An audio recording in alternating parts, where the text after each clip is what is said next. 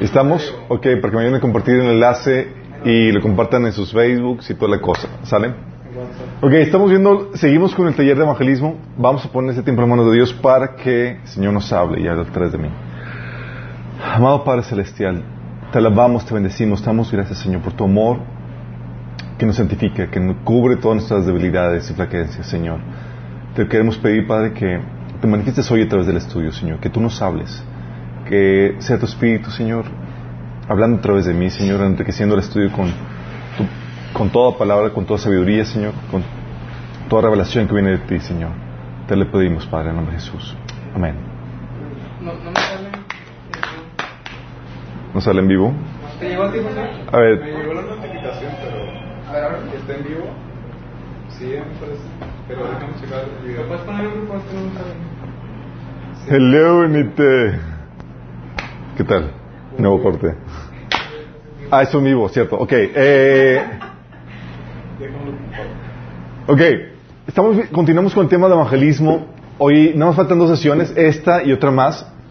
Y estuvimos platicando las dos sesiones anteriores acerca de las técnicas de evangelismo. ¿Cómo podemos, eh, qué herramientas o qué estrategias podemos utilizar para compartir la palabra de Dios? ¿sí?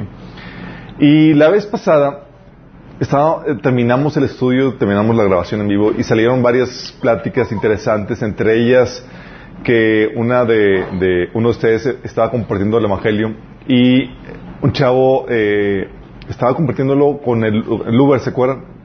Y que le dijo, oye, pero yo creo que Jesús es un, es un sí es un, eh, es un gran maestro, un iluminado, pero igual que los otros maestros iluminados de otras religiones. Y es aquí donde tienes que entender muy en claro qué es lo que diferencia a Cristo y a la fe cristiana del resto de las demás religiones. ¿sí? Ah, recuerdo cuando una vez me tocó ir a, a- a Suiza a un, a un evento internacional de, de, eh, resolución de conflictos y, varias conferencias que iban a dar. Pero era, era desde el ámbito de vista religioso, eh, metían la, la, Biblia, metían la, a Dios, metían a la espiritualidad y todo eso. Y era un ambiente pesadamente ecuménico. Ecuménico es todos somos iguales, tú crees, eh, había musulmanes, hinduistas, indios, sí, y todos eh, que somos de la misma, adoramos a Dios, todos somos, somos de la misma. Entonces, recuerdo que me topo a tres cristianas, así, varios, habían, varios, habían pasado varios días y que me las topo. Y, son, y eran cristianas evangélicas, así, fervientes, y yo, y toda la cosa. Entonces les digo, ¿dónde, está, dónde, dónde han estado? Y me dicen, no, es que no hemos salido de, nuestro cuarto. Y yo, ¿por qué? Es que con tanta religión y eso, o sea, me- tenemos miedo que nos vayan a mover la fe y a que, a que eh, porque conocimos a varios cristianos que, que, que, pues nomás que no eran y eran muy ecuménicos y, y estaban todas temerosas porque por el exponerse a esos ambientes, ¿sí? Donde te dicen o te da- das en el coco wash de que todos somos de los mismos y, y- e iguales, ¿no? Entonces yo le digo, entonces le- le- platicando con ella les digo, pero si saben qué es lo que tenemos especial en Cristo, no te debe de mover nada. Si sabes cuál- qué nos diferencia la fe cristiana del resto de, eh, lo que hace diferente la fe cristiana del resto de las, de las religiones, y están así como que en blanco. Y yo, chin. Ustedes sí saben, ¿verdad, chicos? Eh, aquí damos diezmo. No me salgan con eso. Voy con una... ¿Qué es real? Que es real. ¿Qué es lo que diferencia a la fe cristiana del resto de las religiones? Que tiene evidencias. Tenemos evidencias, ok, pero ¿qué más? Pues también Santa Claus era real. Para ti Santa Cruz era real. Nada, eso que dice que Según yo, que el cristianismo es la única religión, bueno, sí, la única religión que dice que, que no es que el hombre busque a Dios, sino que Dios busca al hombre. Ok, la única religión que en donde Dios busca el hombre. Ok, todos están reprobados, chicos. Parecía que no tomaron el, el taller de básicos de cristianismo. Está mal. Entonces, todavía no hacen la conexión. Ok. No No adoramos a más Dios. Igual que los musulmanes. ¿Qué más? tal vez por nombre sí me acuerdo. Que, que, que nuestro fundador eh, resucitó. Nuestro fundador resucitó. Eso es un aspecto clave. Sí. O sea, que... que No, que tenemos que morir a nosotros mismos. Que tenemos que morir de nosotros Que mismos. no hacemos nuestra pi- propia voluntad. Ajá. Históricamente fiable. Históricamente fiable. Ok, chicos, están reprobados. Eh, Aprobados pero reprobados. reprobados. Primera, le voy a- les voy a dar alguna- algunas referencias de, lo, de lo que nos hace diferente. Yo a esta chica les, les di tres puntos diferentes. ¿Y sabes qué es lo que afectaba o qué era lo que, lo que les movía mucho? Que las personas que profesaban todas esas otras religiones eran personas en ese ambiente y todo eso que se veían muy buenas. Sí. Entonces, ¿cómo les compartes de que se arrepientan de qué? sí. Te voy a explicar qué es lo que hace la diferencia de esto. Sí. Jesús y la fe cristiana es muy diferente a cualquier otra religión, a cualquier otra fe, porque primero, la Biblia nos enseña que Jesús es el Dios creador de todo, encarnado. ¿Mahoma creó el universo? ¿Buda creó el universo? No. De ahí te pones esas que nosotros adoramos a Jesús como Dios, el creador de todo lo que existe. Y si tú no lo aceptas como tal, dice la Biblia que en tus pecados vas a morir. Sí, es un punto radicalmente opuesto, ¿verdad? ¿Cuál dijiste? ¿Cuál dije? el punto de que eh, la Biblia enseña que Jesús es el Dios creador de todo el universo, de todo lo que hay. Sí, entonces cuando pones eso, oye, Jes- es de- cualquier otra religión es lo mismo. No, no, no, no. Estamos hablando de que aquí adoramos al creador encarnado, que es Jesús. ¿Sale? La otra, que nos la otra diferencia. El que va a juzgar a todo ser humano eh, es Jesús. ¿Quién va a juzgar a todo ser humano? Jesús. Incluido Buda, Mahoma, Krishna, incluido todos esos, sí. Le van a dar cuentas, ¿sabes de quién? A Jesús. Sí, estamos viendo la, supremacía que, maneja eso. Pero no solamente va en la supremacía de que Jesús no es un, un maestro más, un líder más, sino es el creador de todo. No solo en que va a ser, es el juez de todos, sino que es el único que ha pagado la condena que puede otorgarte perdón de pecados. Buda murió por ti. Mahoma murió por ti. Pagó el precio de tus pecados. ¿Alguien más ha pagado la condena que merecían tus pecados? No. Sí. Entonces, algo que tiene la fe cristiana es que Jesús es el que tiene el monopolio del, del perdón. Sí, por eso hay gente que dice, me ha tocado, es en serio, me hay gente que me dice, no sabes qué, es que ya probé el cristianismo y como que no es para mí. Yo,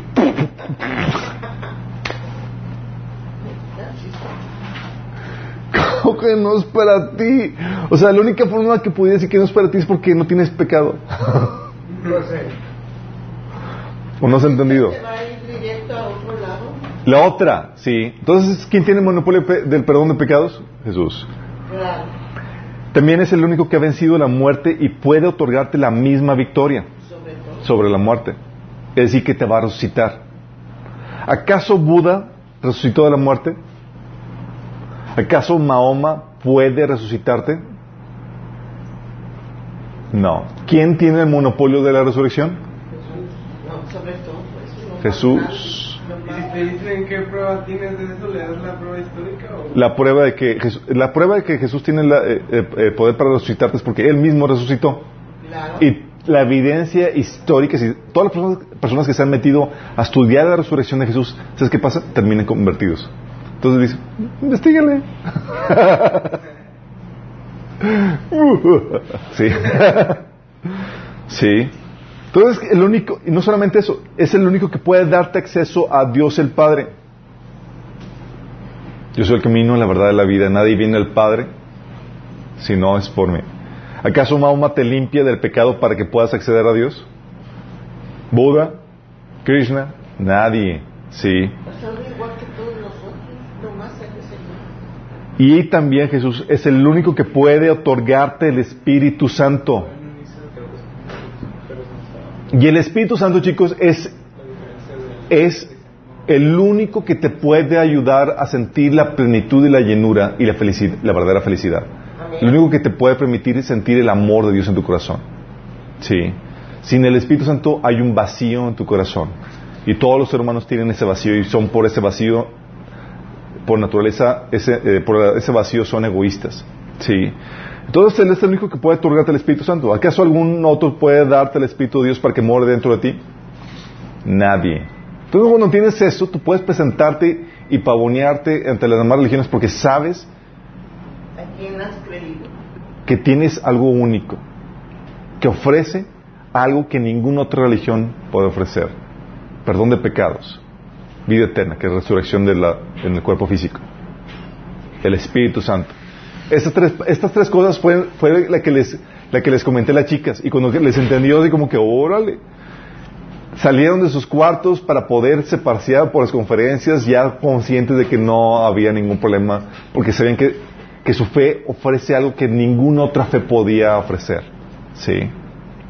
Eso se los comento, chicos, porque cuando hablamos de evangelizar a alguien, tenemos que estar conscientes que cuando evangelizamos a alguien, estamos ofreciéndole algo que, que sabemos que no tienen.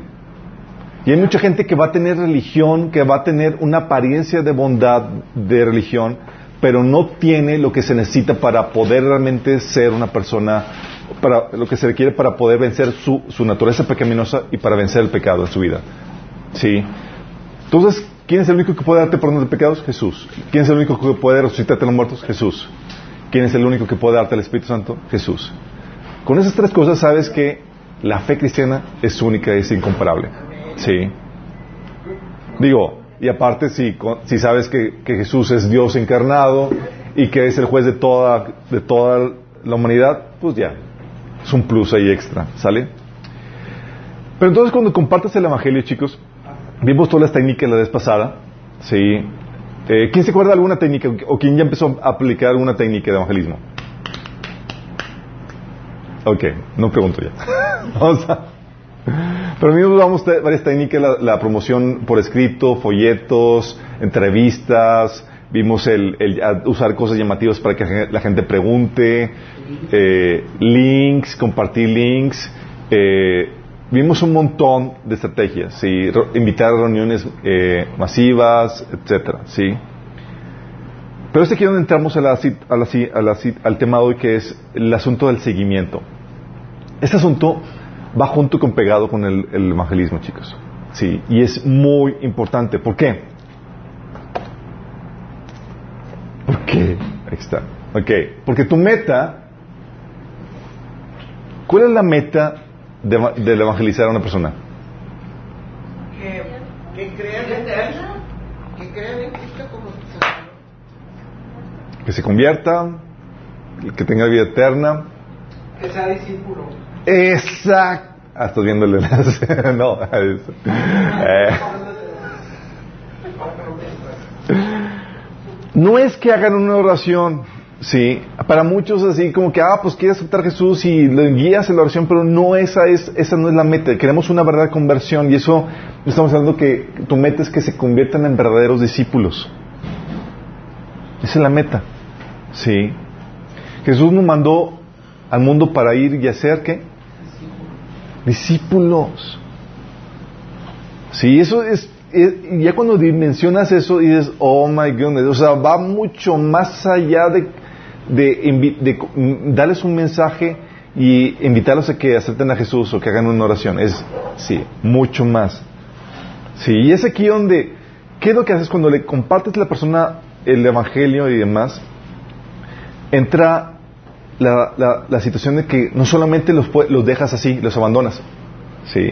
Porque cuando hacen una decisión por Cristo es como si eh, nacen de nuevo, literalmente, espiritualmente. Nacen de nuevo y como cualquier recién nacido, necesitan qué? Cuidado. Cuidado. Sí, necesitan cuidados. ¿Qué pasa si dejas a un recién nacido? Si lo dejas sin si le dices, ahí está la alacena. Ahí está la alacena. Sí. Y es aquí donde entra la importancia del seguimiento. La Biblia nos enseña a darle seguimiento a las personas que toman una decisión por Cristo. ¿Sí? ¿Por qué? Porque tu vida cristiana no fue diseñada para vivirse solo, aislado de otros creyentes. Al menos que sean en situaciones extremas. sí. Pero no fue diseñado así. Las luchas y tribulaciones en la vida, chicos, que tu fe te va a traer, va a requerir ayuda. O sea, tu fe como cristiano, o sea, la vida trae problemáticas. Ok, ya eso es por todo el mundo. Pero aparte, tu fe va a traerte más problemáticas. Sí sabían, ¿verdad? No me dijeron nada. Folleto. No venía en el folleto. No venía en el folleto. ¿Va a traerte más problemas? Sí. Y es ahí donde necesitas la ayuda de, los- de más personas. 1 Corintios 1, eh, digo 12, 21, habla de, de que nos necesitamos como miembros del cuerpo de Cristo. Dice, eh, nos, enseña al principio de que necesitas el don, el conocimiento, el testimonio y el ministerio de otros hermanos para poder crecer y mantenerte en la fe. Nada más imagínate. El diseño de Dios es, es que tu fe, tu salvación, mantener, que te mantengas, va a depender de, de- de- de un cuerpo de creyentes que van a trabajar juntamente contigo. Qué fuerte, ¿no? Es lo que dice 1 Corintios 12, 21. El ojo no puede decirle a la mano, no te necesito. Ni puede la cabeza decirles a los pies, no los necesito. Hablando de la interdependencia que se da en el cuerpo. Interdependencia para qué? Para poderte mantener en la fe y crecer en la fe. Así de, así de fuerte esto. Sí. Tú necesitas del don, conocimiento, testimonio y ministerio de otros hermanos y también necesitas de- del ministerio, especialmente del ministerio de otros hermanos más maduros que tú. ¿Cómo sabes? La madurez dentro del cuerpo de Cristo no se determina, no se mide por los años que tienes de cristiano. Ah, no se mide por eso.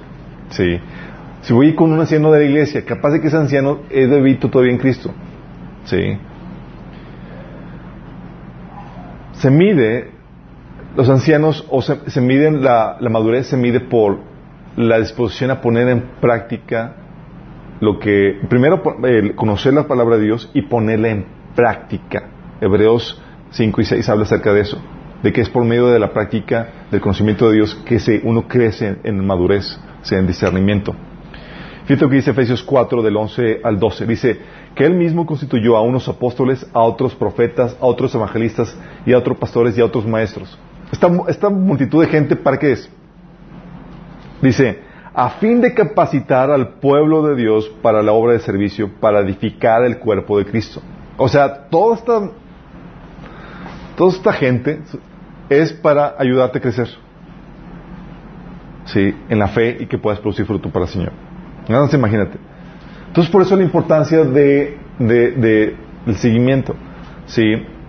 Y no solamente porque es necesario para la fe, para mantenerte y crecer en la fe, también el seguimiento es importante porque corrobora o valida tu conversión.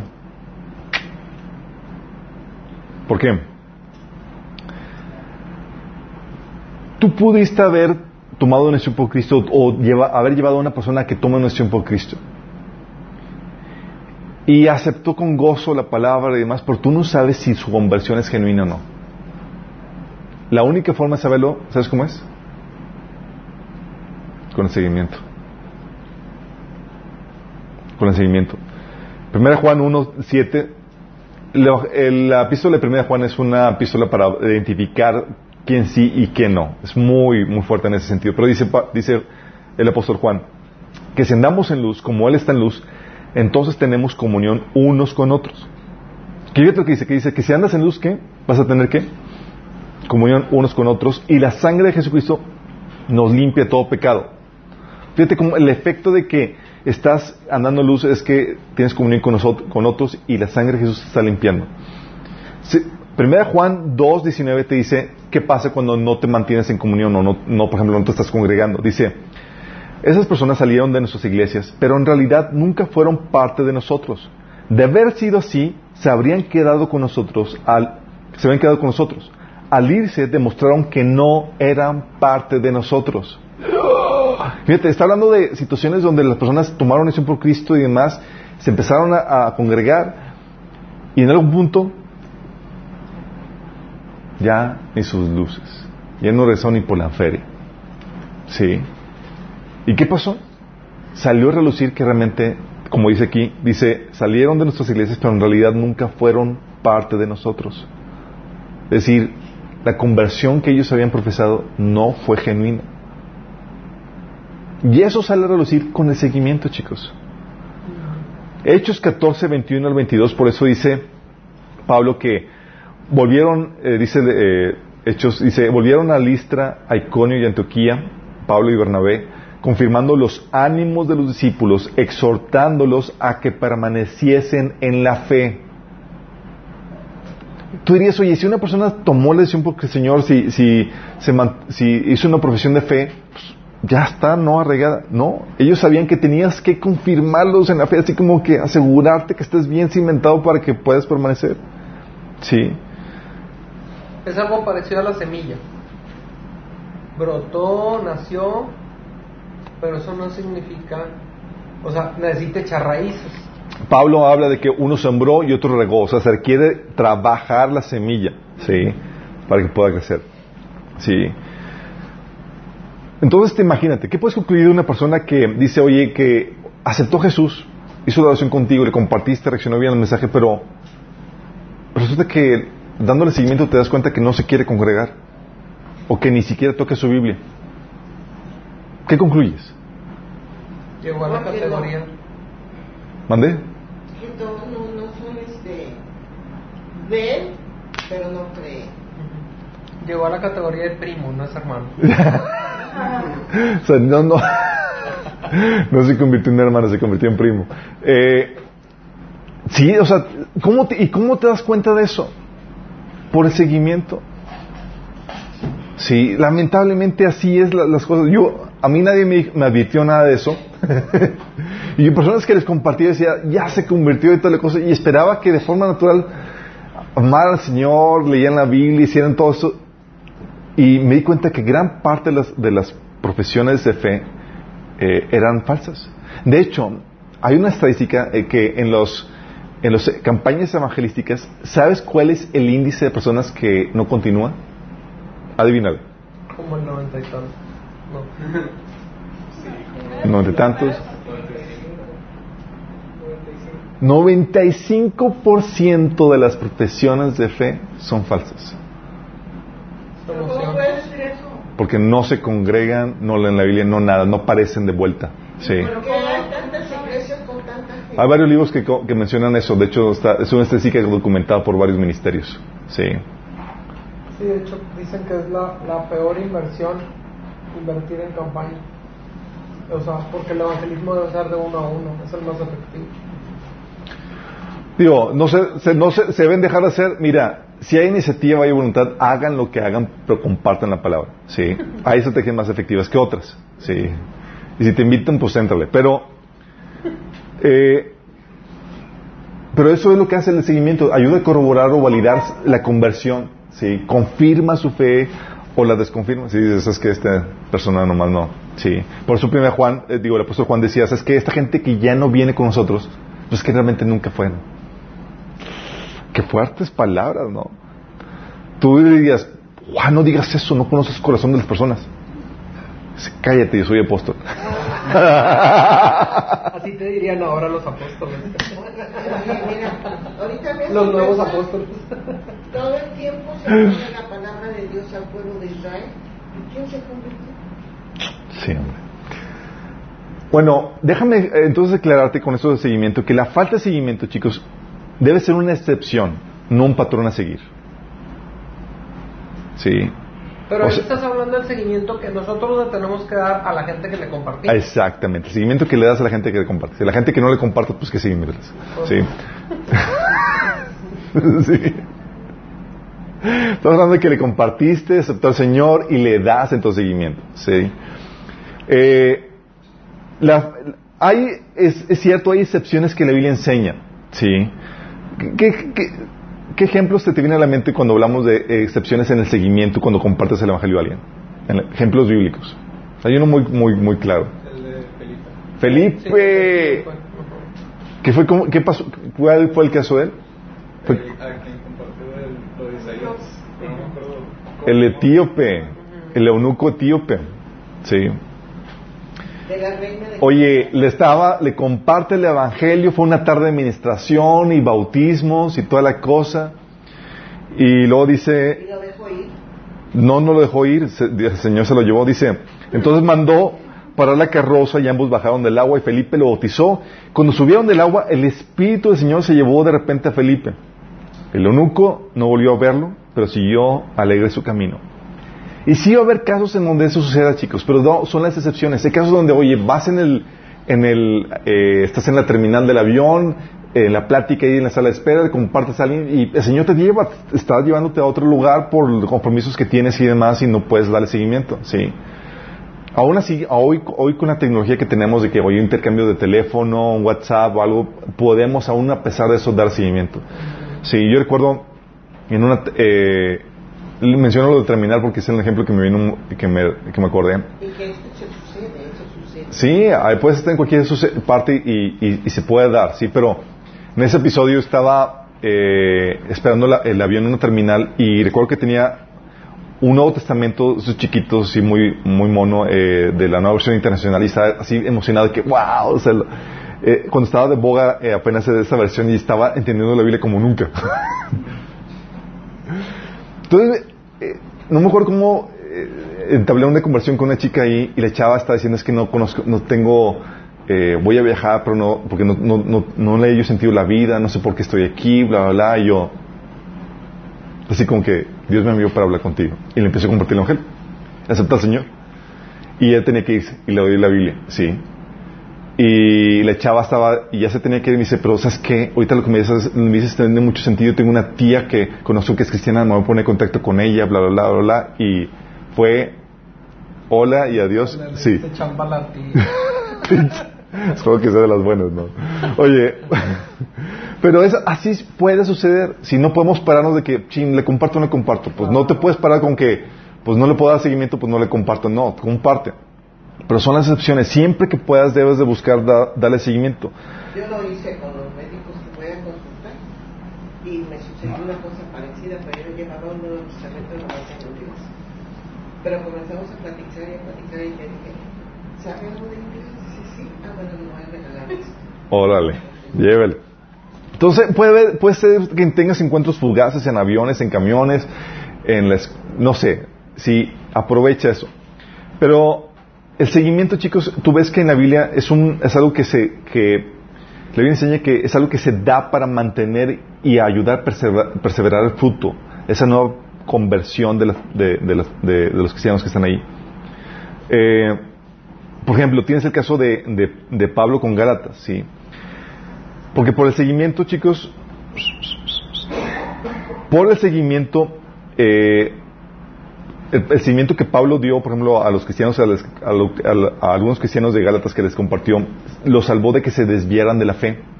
Les compartió y se va Pablo y llega otro grupo que los empieza a desviar de la fe. Y Pablo, la carta de Gálatas es una carta de seguimiento a un trabajo evangelístico que Pablo había hecho en esa congregación. ¿Sí?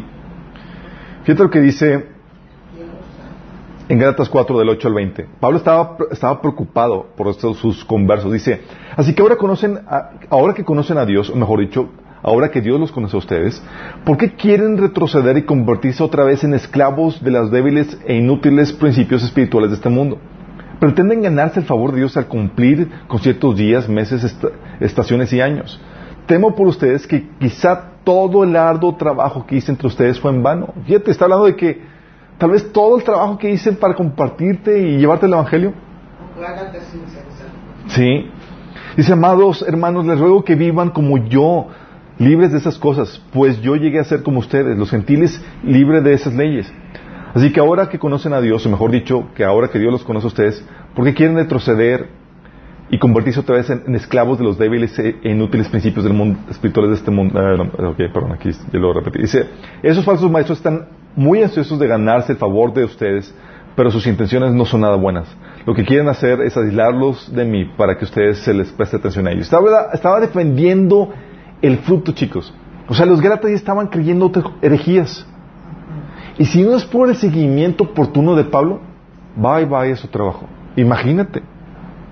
Imagínate el celo que tenía Pablo por la gente que, a quien le compartía. Sí. Otro caso de Pablo fue el caso de, Te- de Tesalónica.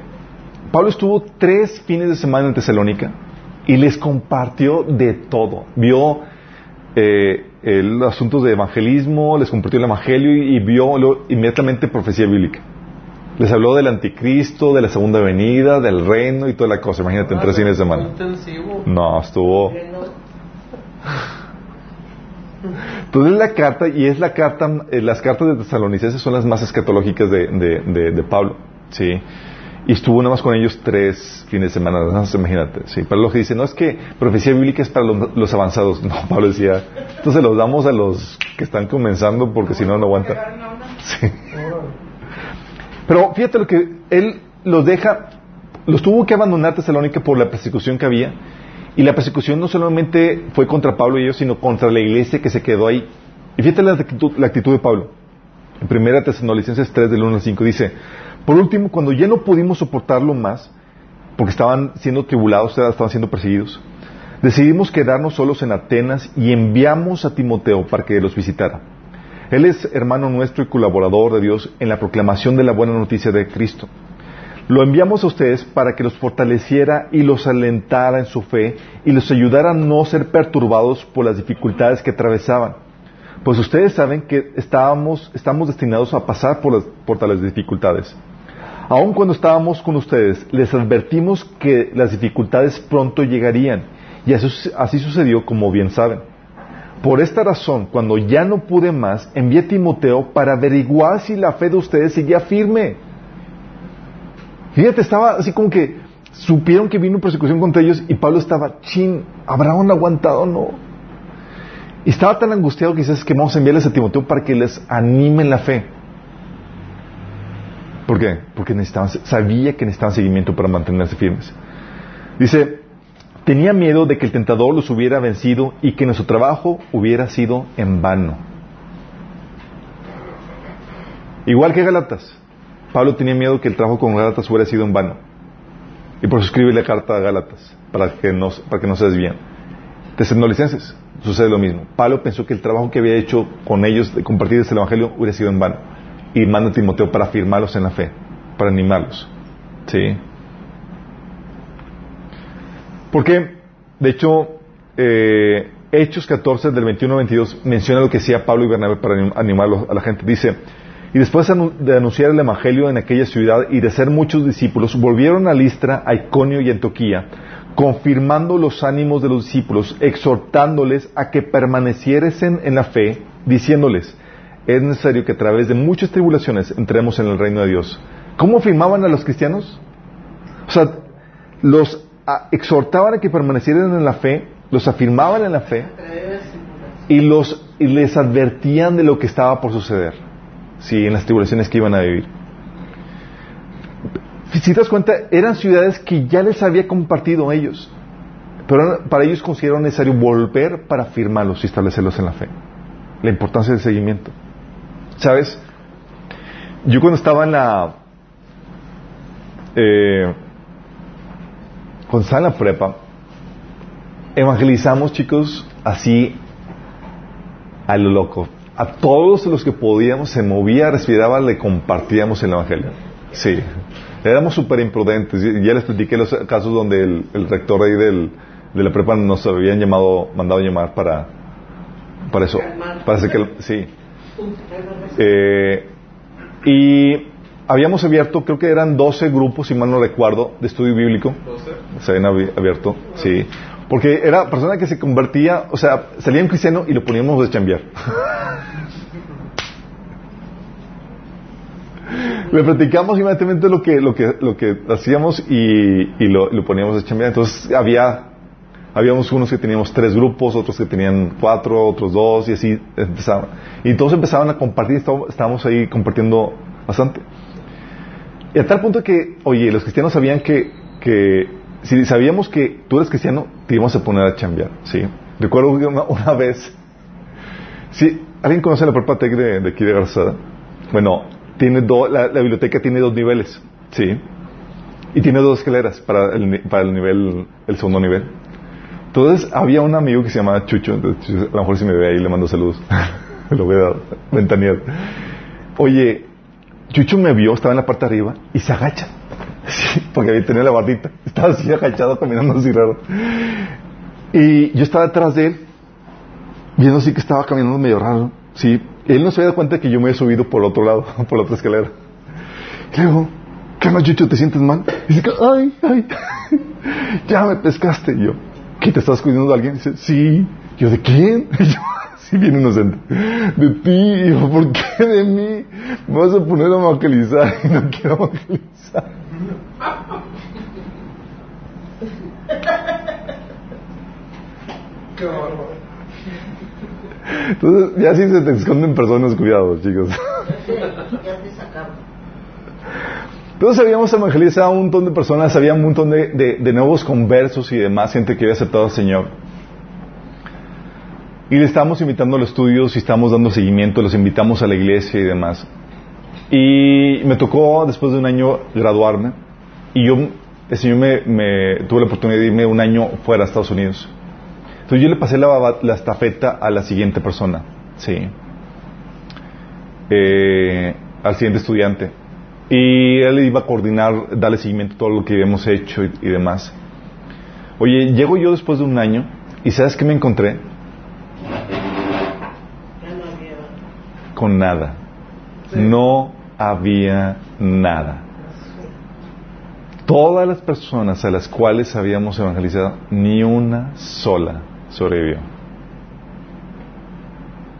Todas, bye bye. Y el grupo, y los estudios y todo, bye. Sí. Sí, sí. ¿Y permanecieron las personas ahí o no? Eh, algunas permanecieron ahí en la prepa, pero ah, eh, así. Y otras, pues, se supone que estaban encarriladas a ir a la iglesia, dejaron de ir, no les importó. O sea, personas que habían hecho profesión de fe, personas que estaban, según esto, creciendo al Señor. Sí. Eh, y luego, más porque te das cuenta que los invitaste a hacer una mera oración y no les expli- explicaste exactamente todo lo que conllevaba seguir a Cristo. Sí, no les explicaste que tenían que ser discipuladas. Entonces yo recuerdo la situación tan awkward, sí, porque me, me llegué a topar uno o dos eh, después, años después, eh, recientemente después de, verlos, de vernos graduado en la prepa, y era como que era de compartir el evangelio y ya no tienes nada que, ya no tienes, ya no sigues a Jesús, ya no lees la Biblia, ya no te congregas, ya nada. Y era una situación, ¿cómo retoco contigo la temática? ¿Cómo te reevangelizo? sí, una situación muy compleja. Sí, claro, se puede, nada más que muy raro. sí, es, lo hace más complejo porque es como que es- ambos sentirnos incómodos de que supone que te compartí y es como la persona como le como él esperaba que siguiera, no estoy siguiendo, eh, o sea, es lo hace muy complejo, sí. ¿Sabes cuál es la estrategia que que hacía Pablo y que hacían los, los apóstoles para darle seguimiento a los cristianos? ¿Qué hacían?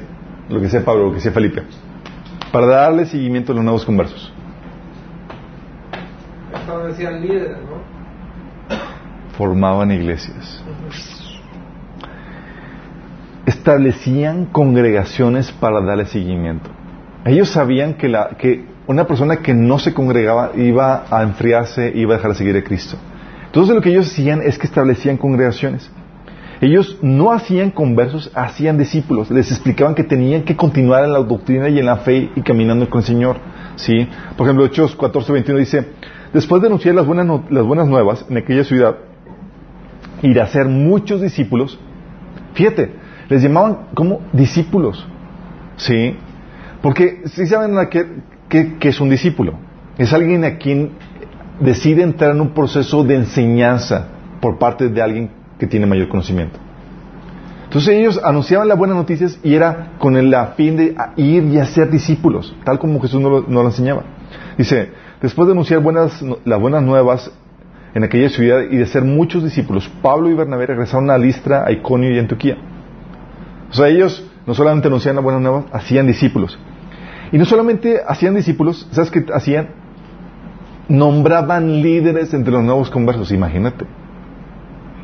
Así como que un montón de que se convirtió y tú vas a pastorear la iglesia. Dice Hechos 14:23, en cada iglesia nombraron ancianos con oración y ayuno y luego se encomendaron al Señor a quien habían creído. Imagínate, la estrategia que tenían era, ok, los, les ven- los hacían discípulos y los encarrilaban a que se congregaran bajo la- el cuidado de un líder o de los ancianos que ellos nombraban. ¿Sí? Y no solamente hacían eso, sino que también les ayudaban a estructurar las, las reuniones. 1 Corintios 14, por ejemplo, hablaba de, oye, ¿qué sucede cuando se reúnen? Dice, uno tiene enseñanza, otro tiene revelación, otro tiene mensaje en lenguas, otro tiene interpretación, dice, todo se haga para la revelación, y empieza a poner las reglas de que, oye, los profetas hablen uno y uno, los, los que hablan lenguas no hablan sino de interpretación, y ayudaban a estructurar eso. Y si te das cuenta, para que Pablo lo haya tenido que hacer en Corintios por carta, es porque no había ni siquiera tiempo para hacerlo en persona. Así de, Es que el tiempo apremia. El tipo quería evangelizar a todo el mundo para que Cristo viniera pronto. sí, ya señor, ya terminamos. ¿Qué onda? Qué fuerte, ¿no? Estructuraban las reuniones y las capacitaciones, chicos, eran muy intensas, muy intensas. Dice Pablo en Hechos 20:27 a los ancianos de Éfeso, dice, porque dice, no me he rehuido de anunciaros todo el consejo de Dios. O sea, no solamente les hablaba el Evangelio, les hablaba qué? Todo el consejo de Dios. Y algo que vas a encontrar en las epístolas de Pablo era, es que habla asuntos matrimoniales, asuntos de, para los, los jóvenes, asuntos para las ancianas, o sea, Órale, con todos y con todas las cuestiones, cómo se deben de comportar los, los esclavos, los, los, los casados, los hijos, o sea, le topía a todos, ¿sí? ¿Y sabes cuánto tiempo estuvo? Dices, oye, para que Pablo haya enseñado todo el consejo de Dios, imagínate cuántas temáticas no habrá tocado durante, durante ese tiempo que estuvo en la iglesia de Éfeso. La pregunta, ¿cuánto tiempo estuvo en Éfeso? ¿Alguien sabe? Estuvo tres años y medio en Éfeso. Tres años y medio. Sí. Nosotros en Minas tenemos un discipulado que ¿sabes cuánto dura? Tres años y medio. Sí. Bueno, ya, le- ya lo extendimos, ahorita es un poquito más, pero... pero imagínate, Pablo sabiendo, yo te los tengo, o sea, Pablo iba con la mira de, te voy a entrenar para que tú vayas a lo más y va a ser intensivo. A veces era tan intensivo que se quedaba predicando hasta altas horas de la noche eh, y era desvelarte y algunos caían muertos. Sí. Uno. Uno. pues cuántos querías? Sí. Y no paraba con eso, les daba seguimiento. Les daba seguimiento por carta. Todas las epístolas de Pablo son cartas de seguimiento a los creyentes. Imagínate. Dice, por ejemplo, Colosenses 4, 16. Una vez que, les hayan, que, que se les haya leído a ustedes esta carta, la de Colosenses, y que se, que, se que se lea también en la iglesia de la Odisea. Y ustedes lean la carta dirigida a esa iglesia. Fíjate, o sea, aprovechaba los recursos. Tal vez no había video para, para pero la carta, órale, es que esta carta, la, ya la, tenía la carta unas 100 reproducciones. Si era, órale, se la mandas a la siguiente y la otra te la manda para ti, órale. Y se- así, por eso el Nuevo Testamento, chicos, es un eh, de los libros escritos de los manuscritos antiguos es el que más copias tiene porque se reproducían las cartas porque se distribuían para todas las iglesias. O sea, Pablo era te escribo a ti, Panchito, para que tú, Juanito, me pongas atención también, ¿sí? Entonces lo hacía por carta de seguimiento y también lo hacía en persona. Por ejemplo, en Hechos 15, 36 dice, algún tiempo después Pablo le dijo a Bernabé, volvamos a visitar a los creyentes en todas las ciudades en donde hemos anunciado la palabra del Señor y veamos cómo están. Órale, no solamente en carta, vamos a darle seguimiento presencial, vamos a caerles. Y Pablo así como que, Bernabé, caerles de sorpresa. Pues sí, no hay teléfono.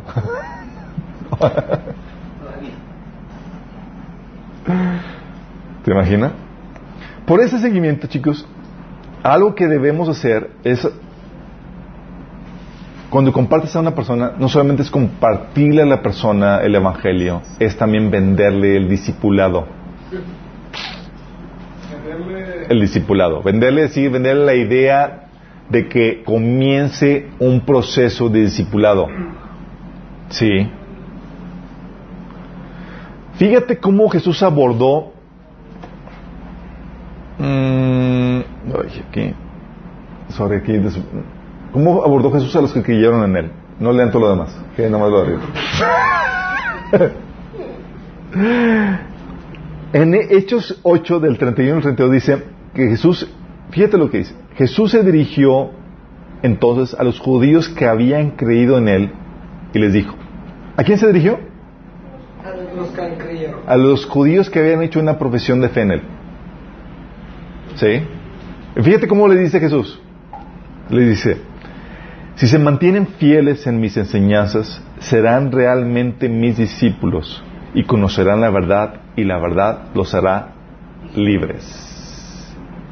Fíjate que aquí les dijo a los que recién hicieron su profesión por él, dice, ok chicos, comenzamos un proceso de discipulado. Deben de man- mantenerse fieles en mis enseñanzas y ser realmente mis discípulos. Sí. Y esa es la condición para que puedas experimentar la libertad que yo prometo. Órale. Sí. En otras palabras, tu conversión es genuina si te mantienes fiel a las enseñanzas de Jesús, es decir, si eres un discípulo. Y en este caso, esa propuesta de seguimiento, ese seguimiento que Jesús quería darles a sus, a los que habían hecho una profesión por- de fe en Él. No se imagínate, o sea, hicieron una profesi- profesión de fe, ok chicos, vamos a comenzar un proceso, de, un proceso de discipulado donde van a tener que ser enseñados por mí y mantenerse fieles a mis enseñanzas. Les hizo eso y ¿sabes qué pasó? Respingaron. Y resulta que dijeron, siempre no. Y Jesús ya lo sabía. Fíjate lo que dice a estos mismas personas que, porque se empezaron a ofender, Jesús le dijo que van a ser libres si, si, si, eh, em- em- empiezan ese proceso de discipulado. Y ellos, nosotros no somos esclavos de nadie. Y Jesús, claro que lo son, son esclavos del pecado. Sí. Dice, nosotros somos, eh, no somos hijos de... Y empezaron a discutir ahí y Jesús termina diciéndoles, si Dios fuera su Padre, les contestó Jesús, ustedes me amarían porque yo he venido de Dios y aquí me tienen. No he venido por mi propia cuenta, sino que Él me envió. ¿Por qué no entienden mi modo de hablar? ¿Por qué no pueden aceptar mi palabra? Ustedes son de su padre el diablo cuyos deseos quieren cumplir. Tómala.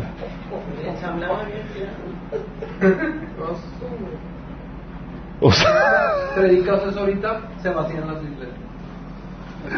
Lo dice, el que es de Dios, escucha lo que Dios dice, pero ustedes no escuchan porque no son de Dios. Esto se lo está diciendo a quienes, a quienes hicieron esta profesión de fe. ¿Qué fue lo que hizo? El seguimiento, el Jesús invitarlos a un discipulado hizo que saliera a la luz que realmente nada que ver, que su, su decisión había sido fake. Qué fuerte, ¿no? Y Jesús termina diciéndoles, ok chicos, ustedes son hijos del diablo. Sí. ¿Por qué? Porque si realmente te arrepentiste y Jesús ahora es tu Señor, entonces lo vas a demostrar. ¿Sabes qué predicaba Pablo? Hechos 26, 20. Dice, a todos, fíjate la predicación de Pablo, a todos les prediqué que se arrepintieran y se convirtieran a Dios y que demostraran su arrepentimiento con sus buenas obras. Yo ya me arrepentí de aceptar a Jesús. Show me. Pablo les decía, eh, muéstrame. Sí. Muéstrame. Es que yo quiero seguir a Jesús y toda la cosa, pero la verdad es que ni me interesa leer la Biblia ni conocer su voluntad. Ok. Sí. Por eso tienes que es- explicarles qué es lo que, la que realmente va a implicar tu decisión por Cristo. Acuérdate, la salvación es gratis. Te regalan el perrito. Sí. Pero tienes que explicarles, ¿sabes que el perrito se alimenta? se limpia sus quequitas. Va a implicar trabajito. Sí. Ay, no, pues no, así no me gusta. Toma tu perrito de vuelta. Y muchos te lo regresan. En serio, le empiezas a hablar de explicaciones, lo que implica tu salvación, de aceptar al Señor. ¿Qué va a implicar? Y es ahí donde, aguarte que le- le- les explicas lo que va a implicar que acepten a Jesús. Oye, necesitas apartar un tiempo diario para leer su palabra y orar. Acuérdate que pasaste de una persona que no le interesaba conocer la voluntad de Dios ni seguirla, a una persona que quiere conocer la voluntad de Dios y quiere someterse a su voluntad. Eso va a implicar el que te apartes un tiempo diario para leer su palabra y orar. Sí, pasajes, aquí están. Ya eso le habíamos comentado. Oye, que va a implicar también que empieces a obedecer sus mandamientos. Si Jesús es ahora tu Señor, tienes que obedecer sus mandamientos. Por eso, lo que vas leyendo en el Nuevo Testamento tienes que empezar a obedecer. ¿Sí? Va a implicar que, oye, uno de los siguientes pasos es que tienes que bautizarte. ¿Sí? Lo otro es que tienes que congregarte con otros creyentes que, hacen que desean hacer la voluntad de Dios para animarse mutuamente en la fe. No, a mí no me gusta congregarme. De hecho, me he topado como personas cuando, les digo, es que tienes que, ya aceptaste al Señor, tienes que buscar al Señor diariamente. Luego me dice la, dice la, dice la, señora, dice, ay, pues, pues voy a intentar buscarlo, a ver si, a ver si un, por lo menos una o dos veces por semana.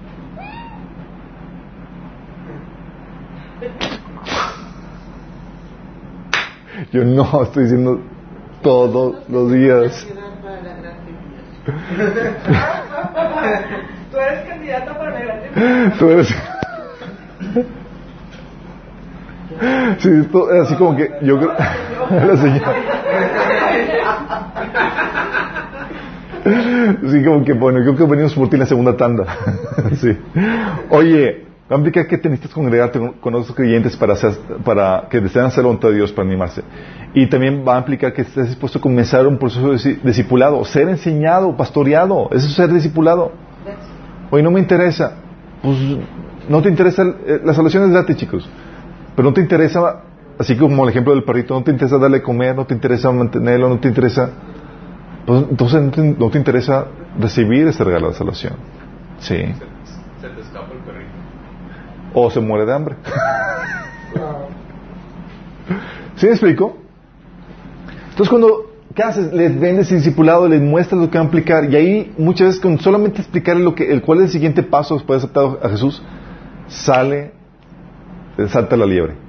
Dices, ah, pues, no. Pero tienes que decirles, tienes que decirle lo que implica. ¿Tú crees que Pablo así como que decía, nombraba líderes o ancianos a, los que en las iglesias a donde compartían a los cristianos que compartía y no les decía chicos se tienen que reunir cada semana y van a estar cargos de él. No más así como que los dejaba a la deriva no les explicaba cuáles son las reglas del juego. Oye entonces metía horas días enteros con él. La ventaja de estar soltero chicos. Y de que no había internet. No había internet no había no había muchas no había muchas distracciones en, no había plazas no había plazas comerciales no había películas no había sí no había Facebook. Sí ahorita tenemos la tenemos más complicada sí. Pero cuando empiezas a hablar las, las implicaciones de lo que eh, lo que conlleva aceptar la salvación con eso primero ya le estás diciendo a la gente te voy a dar seguimiento en esto sí y eso es lo que va a implicar y ahí te das cuenta si, si realmente su conversión es genuina o no. Sí. Y tú tienes que hacerle. La única forma en que vas a poder estar seguro que tú eres salvo es mostrando o viendo en tus frutos, en tus hechos, que estás haciendo cambios. Sí. Pablo, digo, primero Juan habla acerca mucho de eso. Por eso Pablo decía, demuestren su arrepentimiento, su conversión. Demostrando sus obras de arrepentimiento. Sí.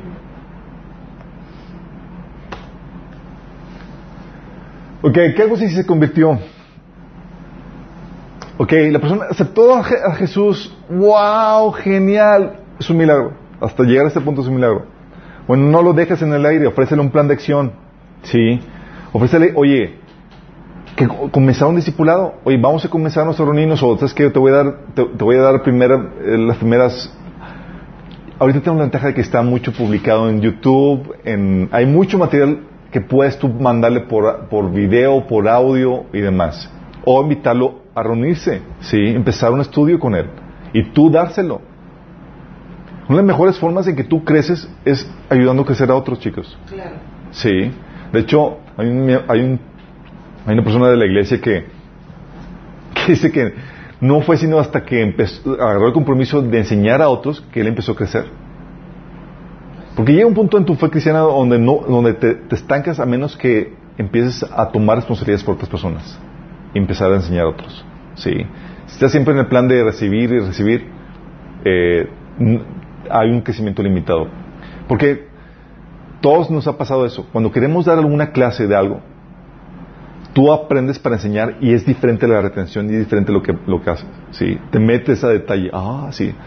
Punto de que chavos que eh, de la iglesia que empezaron a darles el, el discipulado, creo que si se fue de mente renovada o, qué, taller. me dicen después de dos años de que lo dimos. Dice, Chuy, por fin le entendí lo que dijiste yo. ¿Cómo que por fin? Eso fue hace dos años.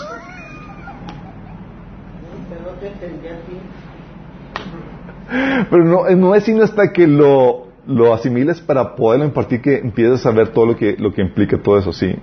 Entonces, oye, empieza un estudio, ¿sí? Consíguele una iglesia eh, donde congregarse. Ah, Oye, con lo del estudio me refiero a, puedes enviarles videos o podcast o comenzar un estudio en su casa con su familia, ¿sí? Para el discipulado. Y conseguirle una iglesia en donde congregarse. ¿Sí?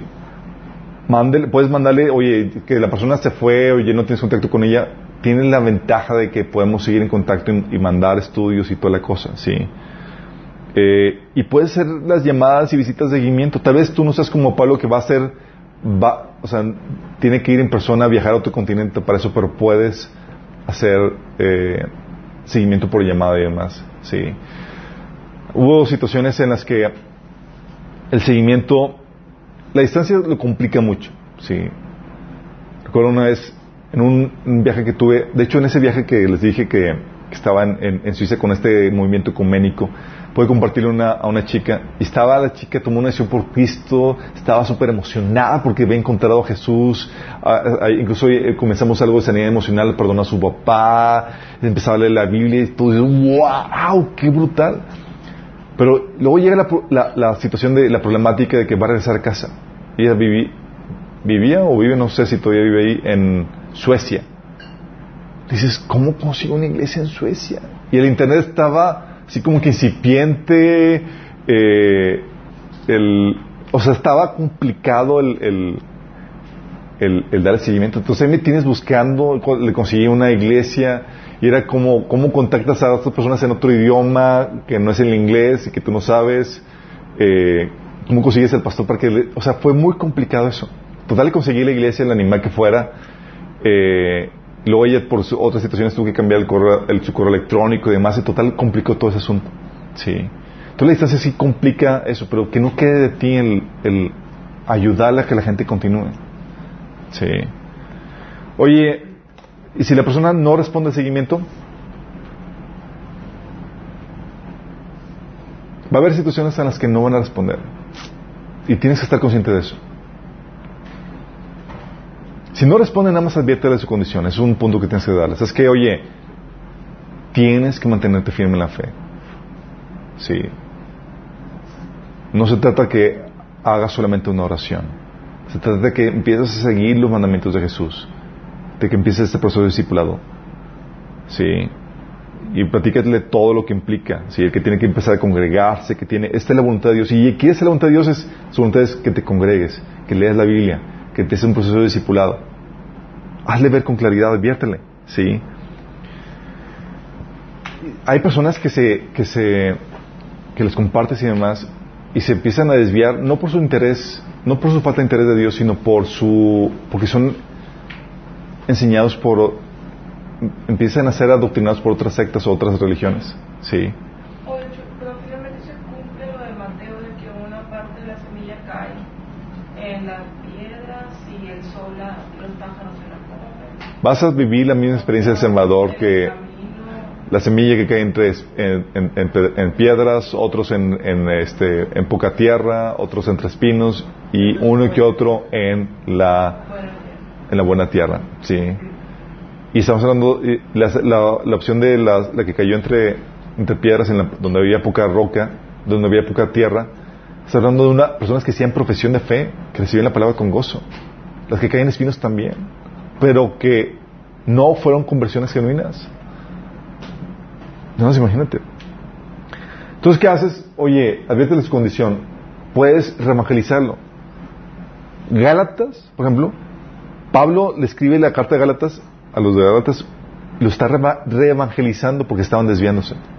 Y les amenaza de que si aceptan la doctrina que están recibiendo de, esta, de esos falsos maestros, se, se caen de la gracia y se desconectan de Cristo. Así de fuerte le estaba diciendo eso. Tú puedes evangelizarlos, hacerles ver con claridad lo que implicaba. Recuerdo una vez compartim- com- compartimos el evangelio a, una, a unas personas y luego que me dando el seguimiento dice no sí ya ya eh, una persona ya me invitó a, a la, iglesia y ya voy a ir yo ah qué padre ¿cuál- qué le dice es ah, eh, voy a ir a una de las reuniones de los testigos de Jehová yo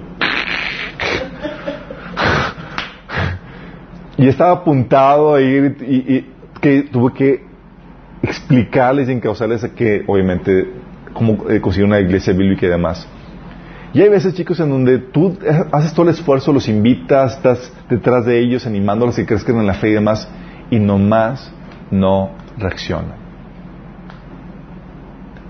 Nomás, por más que seguimiento que le das, déjame decirte esto, tu seguimiento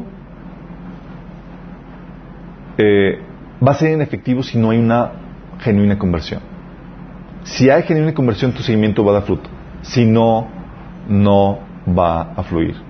Tú puedes darle seguimiento a la persona todo lo que tú quieras, pero si no hay una genuina conversión, como no hay un, un deseo, si no hay un, un arrepentimiento genuino, no va a producir fruto. ¿Y qué haces en esos casos? ¿Los puedes dejar en paz? Sí.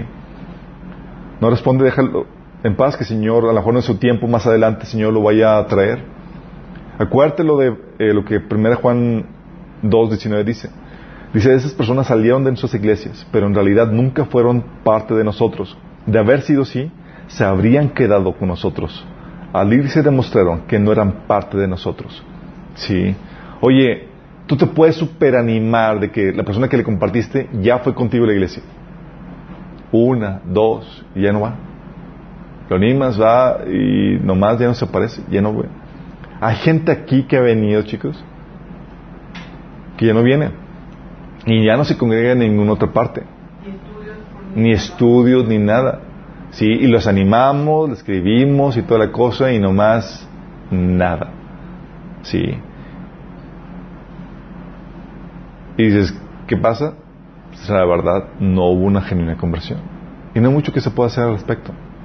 Sí, no hay mucho que se pueda hacer más que dejarlos en paz. Y es aquí donde tienes que considerar algunas. Sí, ahí es donde los pasas de pasas, pasas los catapicias los, a, la, a la sección de oración. De hecho, en el muro de oración que tenemos en la, en la casa, tenemos a las personas que están inconversas y luego a los que, al siguiente nivel que es hábitos básicos. Sí. Hábitos básicos estamos hablando de que empieza su tiempo devocional, se congrega, quiere eh, conocer de voluntad de Dios y demás. Y cuando no avanza en ese punto, hay gente que no más no ar- arranca. Lo regresamos al siguiente nivel, digo al nivel anterior, sí, porque no tuvieron una genuina conversión, sí.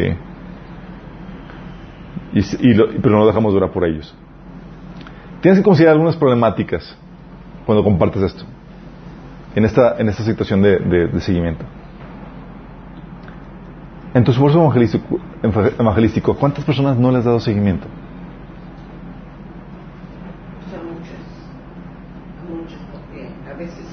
¿Cuántos bebés espirituales has dejado huérfanos? Heavy, ¿no? Así cuando piensas, "Uh". sí. ¿Cuántos no están ya muertos por la falta de seguimiento? Muertos espiritualmente. ¿Sabes? Yo me he topado con cristianos que han claudicado la fe, que avanzaron y demás, pero las problemáticas que se enfrentaron, como no tenían el conocimiento, no pasaban la prueba y abortaron la fe.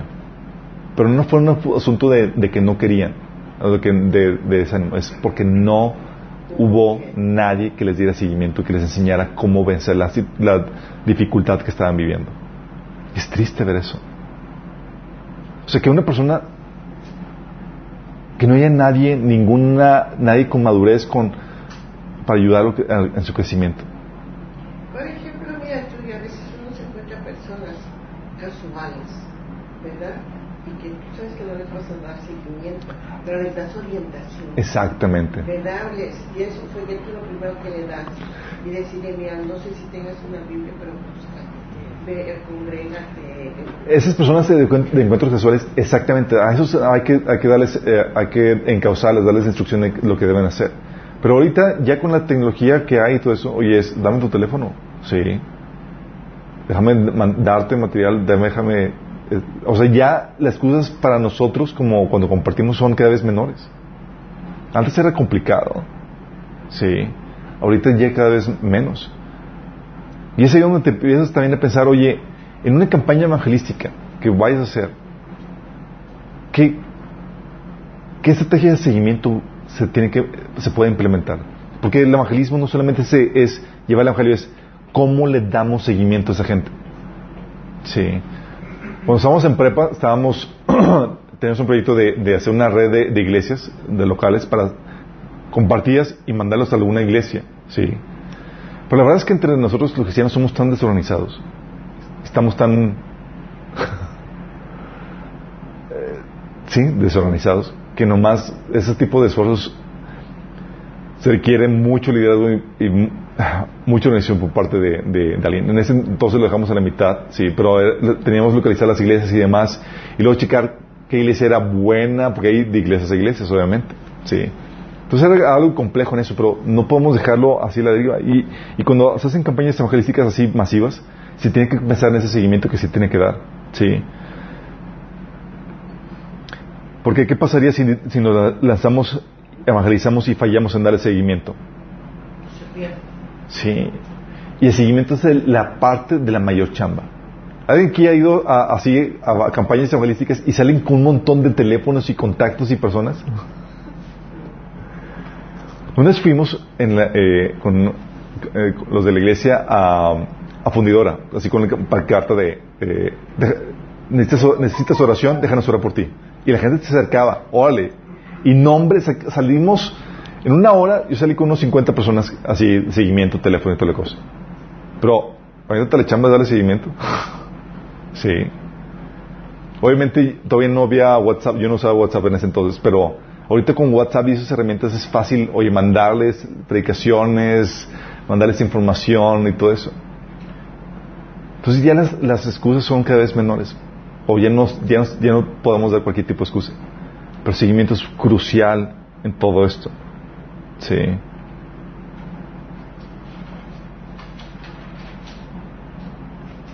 Sí. Entonces, con esto te das, con esto terminamos para eh, esta, esta- sesión, pero si te das cuenta, es la parte, esa es la parte complicada del evangelismo. Compartir, fácil, sí, órale, te compartes, acepta al Señor y toda la cosa. Lidiar con el trabajo de crianza, de darle seguimiento, de empujar y animar la fe, eso. Eso es lo heavy. Sí. Y todos somos llamados a eso. Hay gente que dice, no, pues se lo delego al pastor. El pastor tiene una responsabilidad. Pero también hay una, lo que se conoce como un pastoreo corporal que todos damos. Donde todos nos animamos mutuamente a la fe. Sí. Porque acuérdate, el principio. La vida cristiana no está diseñada para vivirse solo. Necesitas de otros miembros del cuerpo de Cristo y necesitamos tu contribución en eso. Hay gente que, que literal los comparte el evangelio y los y los deja solos. Y tal vez tú conozcas a alguien así. Adopta a un hermano, bro. Sí, oye, pues que llegó a la iglesia medio solito, nadie lo pela, nadie lo fuma y nadie está ayudándolos. Adopta a un hermano. Ayúdale. Sí, que no quede de ti. Porque es un trabajo de todos, ese seguimiento que tenemos que hacer. ¿Sale? ¿Terminamos con una oración? Amado Padre Celestial, damos gracias, Señor, porque tú nos enseñas con claridad que no es un trabajo solamente evangelístico el que tú nos mandas a hacer, sino un trabajo, Señor, de hacer discípulos. Trabajo de pastoreo, Señor, que implica enseñar y llevar a la madurez a esas personas que toman decisión por ti, Señor. Padre, te que tú nos ayudes a, trabajar con, esfuerzo, Señor, con empeño en, hacer esta, esta parte del trabajo evangelístico, Señor. Que no quede de nosotros, Señor. Que no haya personas que mueren espiritualmente porque no se les dio el alimento, no se les dio el seguimiento, Señor. Que seamos como Pablos, afanados y preocupados por la gente que toma una decisión por ti, Señor. Que podamos darle seguimiento presencial o distancia, como sea que fuere, Señor. Porque seamos esos, miembros, esas partes del cuerpo de, de, de Cristo, Señor, que extienden sus manos para alcanzar a esa gente, Señor. Ayúdanos, Señor, en este proceso. Te lo pedimos en nombre de Jesús. Amén.